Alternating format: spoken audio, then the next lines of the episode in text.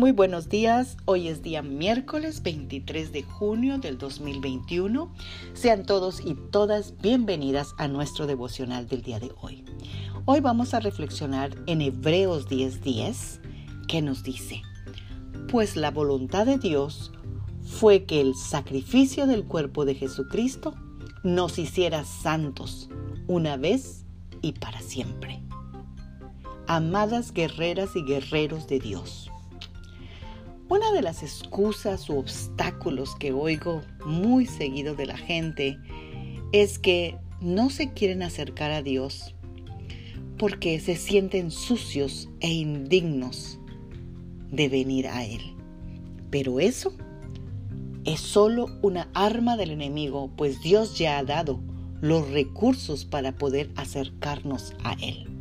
Pues la voluntad de Dios fue que el sacrificio del cuerpo de Jesucristo nos hiciera santos una vez y para siempre.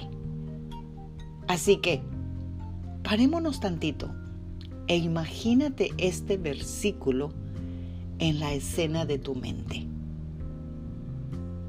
Piensa, imagínatelo, de una vez y para siempre. Cristo Jesús no tuvo que morir ni una sola vez más. El sacrificio de Él fue único y ese único sacrificio es suficiente para perdonarte, para limpiarte, para santificarte y para glorificarte de todo tu pasado, de todos tus pecados que hiciste anteriormente, que haces hoy y que harás mañana o en el futuro cercano. ¿Sabes qué? Una imaginación rendida a Dios se convierte en una imaginación santificada. Y es la imaginación santificada la que está posicionada para ver visiones, sueños, ver realidades que quieres ver y no las has podido ver.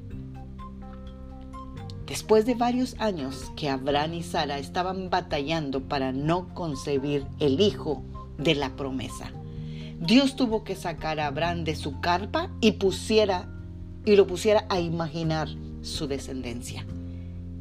Déjame te lo leo en Génesis 15:15, porque lo dice. Luego el Señor hizo que Abraham saliera de su carpa y le dijo, intenta contar todas las estrellas que hay en el cielo. Mira al cielo y si puedes, cuenta las estrellas. Esa es la cantidad de descendientes que tendrás.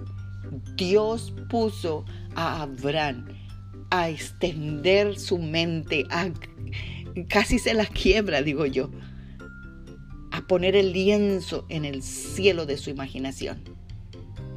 Existe casi como un mito sobre el uso de la imaginación y como resultado el pueblo de Dios está perdiendo las bendiciones abundantes que tiene Dios.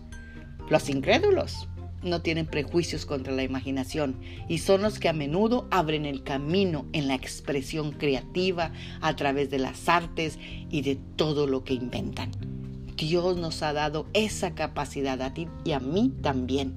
Pidámosle a Dios que nos saque de ese mito y abrámonos a sus bendiciones y volvámonos a Dios.